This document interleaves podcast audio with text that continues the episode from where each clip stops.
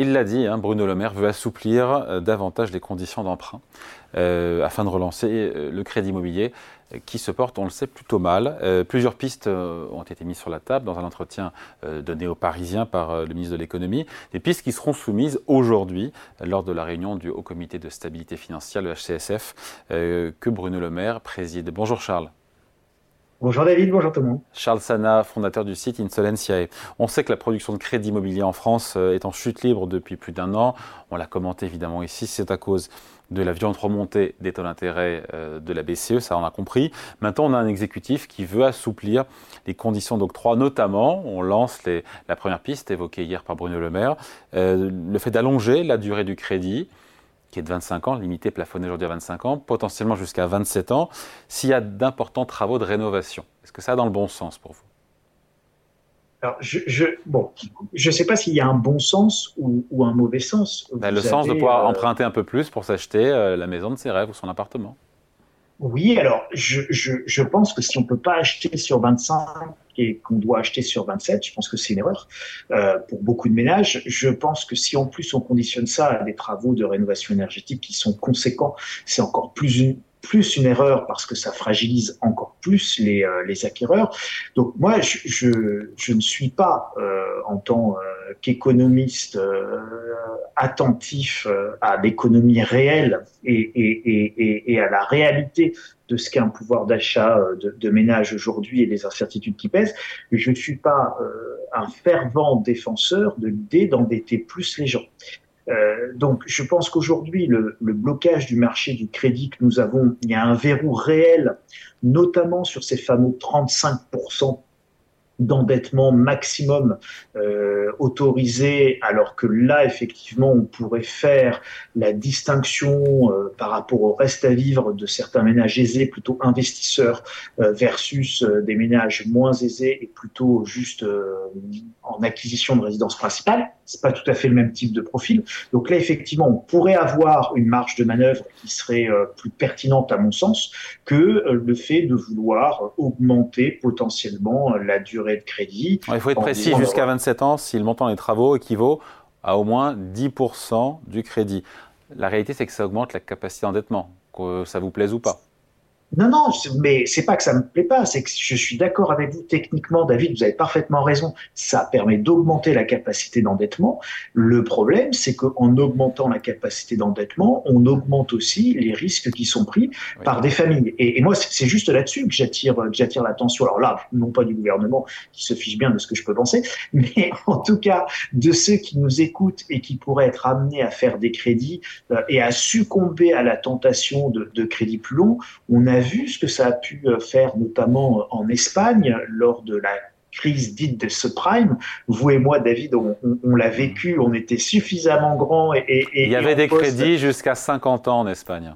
Et oui, et vous avez vu les problèmes que ça a posé. C'est-à-dire que quand vous êtes amené par un accident de la vie, euh, vous savez, c'est ce qu'on appelle les, les, 3D, les décès, les déménagements, les divorces dans, dans, dans le secteur de l'immobilier. Quand vous êtes touché par l'un de ces 3D, vous êtes obligé bien souvent de revendre. Et quand vous avez un crédit qui est extrêmement long, eh bien, vous mettez tellement plus de temps à amortir le capital, vous payez d'abord beaucoup plus d'intérêts que si jamais vous avez une petite variation du marché immobilier dans le mauvais sens, c'est-à-dire à la baisse plutôt qu'à la hausse, eh vous vous retrouvez ce qu'on appelle euh, pompeusement en negative equity, c'est-à-dire qu'il peut y avoir des cas où ce que vous devez encore à la banque est supérieur, eh à, la valeur de votre actif et au prix de vente que vous allez tirer de, la vente de votre bien immobilier. C'est super grave. Et les ménages espagnols à qui c'est arrivé, ou bon, je prends les ménages espagnols parce que c'est vraiment beaucoup plus proche de chez nous, euh, mais c'était la même chose euh, lors de la crise des subprimes pour les ménages américains, même si là, c'était pas tant la durée de crédit que le fait qu'ils étaient à taux variable. Euh, ça a entraîné ces négatives equity et donc des gens qui perdaient tout. Et donc je dis attention, euh, la durée de crédit, c'est pas du tout la jouer sur la variable durée de crédit en termes de risque pour les gens et les ménages, c'est pas du tout la même chose que de dire tel ménage qui a des, vraiment des revenus très supérieurs, on peut. Pourquoi c'est pas euh, sur la table Pourquoi c'est pas sur la table cet argument de, dire on, regarde le reste à vivre euh, et pas seulement les 35% d'endettement? Eh ben, je, suis d'accord avec vous. Pour moi, c'est le, pour moi, c'est, le vrai sujet. C'est le reste à vivre du ménage. Euh, c'est ses revenus. C'est une situation spécifique et chaque dossier est un petit peu différent. D'ailleurs, euh, vous et moi, David, si on avait exactement les mêmes revenus, euh, on aurait sans doute un reste à charge, euh, un reste à vivre, pardon, un peu différent, pour la simple et bonne raison qu'on aurait sans doute des comportements de dépenses ou des comportements de vie un peu différents, puisque justement, on n'est pas tous pareils. Et donc, le rôle du banquier, le rôle du scoring bancaire, c'est ça, c'est d'être capable de dire, ben voilà, avec monsieur et madame, chacun 2500 euros de revenus, soit 5000 pour le foyer, deux enfants pour les uns, quatre enfants pour les autres. Donc on a bien une situation différente.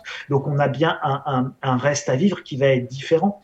Donc il faut pouvoir, euh, à mon sens, et c'est plutôt ça qui serait intelligent, il faudrait pouvoir euh, rendre beaucoup plus euh, juste et adapter chaque décision de crédit, donc donner plus de souplesse aux banques. Et les banques, honnêtement, David, donner des crédits, c'est leur métier depuis la nuit des temps. Et donner des crédits aux particuliers, c'est leur métier depuis la nuit des temps. Elles savent le faire, elles le font très bien.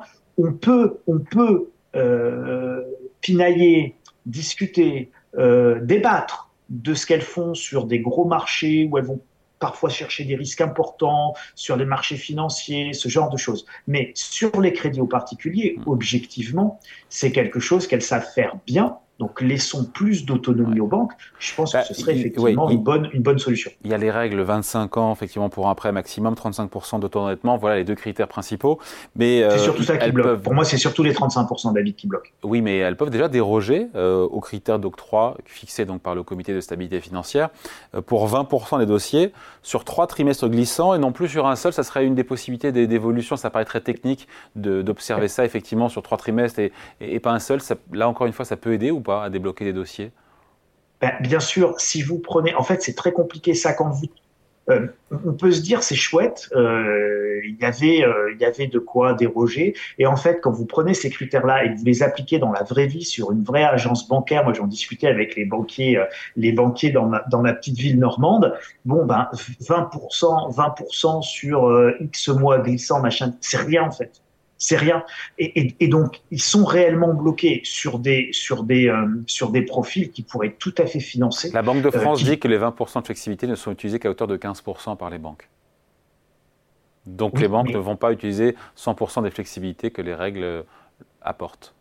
Mais parce que les règles bloquent bloque ça. C'est-à-dire que vous ne pouvez, c'est pas parce que vous avez euh, un maximum autorisé que vous pouvez techniquement après utiliser 100% de votre maximum autorisé. Pourquoi? Bah, Parce que vous prenez des marches, parce que vous n'avez pas envie de vous retrouver en situation de dépassement. Et vous savez, c'est comme euh, quand on prend la statistique David sur euh, 1,98 euh, enfants par femme. Euh, c'est qui qui a le 0,98 enfants? On en a un, on en a deux, mais enfin on a des chiffres ronds en termes de nombre d'enfants. Même si en moyenne on a des chiffres qui sont pas ronds. Et là c'est la même chose. Vous dites c'est 20%, d'accord, c'est 20%, mais quand vous avez, euh, quand vous, quand les, pour passer de 15 à 20%, ça va être 0,5 clients de plus dans la vraie vie. Et le 0,5 clients de plus, vous pouvez pas le financer parce que soit vous allez vous retrouver à 22%, soit vous allez euh, mmh. rester à 15%. Donc en fait, dans la vraie vie, c'est pas parce que vous avez euh, autorisé 20% que vous pouvez faire 20%. La réalité, c'est comme si je demandais à tout le monde de faire 1,98 euh, enfants par femme. Eh ben, on peut pas faire 1,98 enfants par femme. On en fait soit un, soit deux. Et si jamais je vous sanctionne si vous dépassez 1,98, eh ben, ça revient à dire que vous pouvez en faire que un et pas deux. Et ben là, c'est la même chose. Dans la réalité, dans la vraie vie, vous pouvez faire 15%, 18%, mais vous pouvez pas faire 20% parce que pour faire 20%, on dit 20%, c'est 20% des dossiers. On parle de 20% des dossiers. Hein, encore une fois, quand oui, mais ramenez ça, ramenez ça à des agences, ramenez ça à des caisses, euh, à des caisses, euh, à des caisses euh, vous, si encore vous, je peux pas citer de banque, mais quand, quand vous prenez euh, des banques mutualistes qui ont des caisses euh, régionales, qui ont des caisses par ville, etc., etc., et où chaque banque chaque agence correspond à une caisse avec son propre bilan, etc., vous voyez bien que vous ne pouvez pas raisonner ou appliquer cette règle des 20%. Elle va pas avoir le même effet si vous calculez les octrois de crédit au niveau juste d'une agence ou si vous, vous, faites ces 20% au niveau de la banque de manière générale. Et, derrière, il y a des sanctions. Donc attention, quand la Banque de France, elle édicte des règles, quand le gouvernement, au sens large, ils édictent des règles, ça, dans, la, dans la déclinaison concrète de l'application de ces règles, eh bien, on a évidemment des effets de frottement qui fait que euh, la Banque de France s'étonne qu'on n'aille pas à plein, mais je vous assure que c'est normal, par, pour la raison que je viens de vous expliquer. On ne peut pas aller au plein. Si on va au plein, on dépasse les seuils. Et si on dépasse les seuils, on risque des sanctions. Ben, on dépasse pas les seuils, donc on reste en dessous. Hmm. Donc on va pas à plein. Donc la Banque de France dit oh ben je comprends pas pourquoi on va pas à plein. Ben, descends sur le terrain euh, et tu vas comprendre. Hmm. Après la philosophie de la Banque de France, c'est de dire que euh, on évite un relâchement généralisé des conditions d'octroi des crédits immobiliers pour prévenir un accroissement du risque de surendettement. Ça, vous pouvez le comprendre, ça. Ah non, mais ça, je suis très favorable à ça. C'est exactement par ça que j'ai commencé, en disant que moi, j'étais pas justement favorable au fait qu'on augmente la durée des crédits euh, et qu'on passe de 25 à 27 et puis demain 30, 35. Euh, et donc, je suis pas favorable à ça. Et donc là-dessus, je partageais complètement l'objectif de la Banque de France, qui consistait à dire attention, on n'endette pas n'importe comment euh, les ménages. Et n'oublions pas, David, que l'un des délits les plus graves pour les banques en termes de droit bancaire, hein, de, de droit tout court, c'est ce qu'on appelle le soutien abusif. Une banque n'a strictement pas le droit de prendre le risque d'endetter un ménage, un chef d'entreprise, une société dont elle a conscience en analysant le dossier qu'elle ne peut pas rembourser ou que ça serait dangereux pour elle de rembourser. Ça s'appelle le soutien abusif bancaire. C'est très très précis dans le droit français. Euh, et donc, c'est donc les banques, vraiment, elles ne font pas n'importe quoi et elles ne veulent pas naturellement surendetter les gens. Euh, les banques, d'ailleurs, ne demandent pas forcément l'augmentation ou l'allogement de la, de la durée d'octroi euh, de crédit de 25 à 27 ou 30 ans. Elles demandent plutôt un assouplissement, justement, des critères, euh, et notamment de ces 35% de taux d'endettement max, hein. assurance comprise. tous les courtiers demandent effectivement à faire sauter ce, verrou du taux d'endettement maximal à 35%. On se quitte juste là-dessus. Il reste cette mesure euh, aussi mise sur la table par Bruno Le Maire, l'arrêt de la prise en compte du prêt relais dans le calcul taux d'endettement. C'est toujours ça de prix? Oui, euh, c'est toujours ça de prix. Alors pareil, dans un marché, moi je suis, je suis, je suis, pas, je suis pas fan de ça.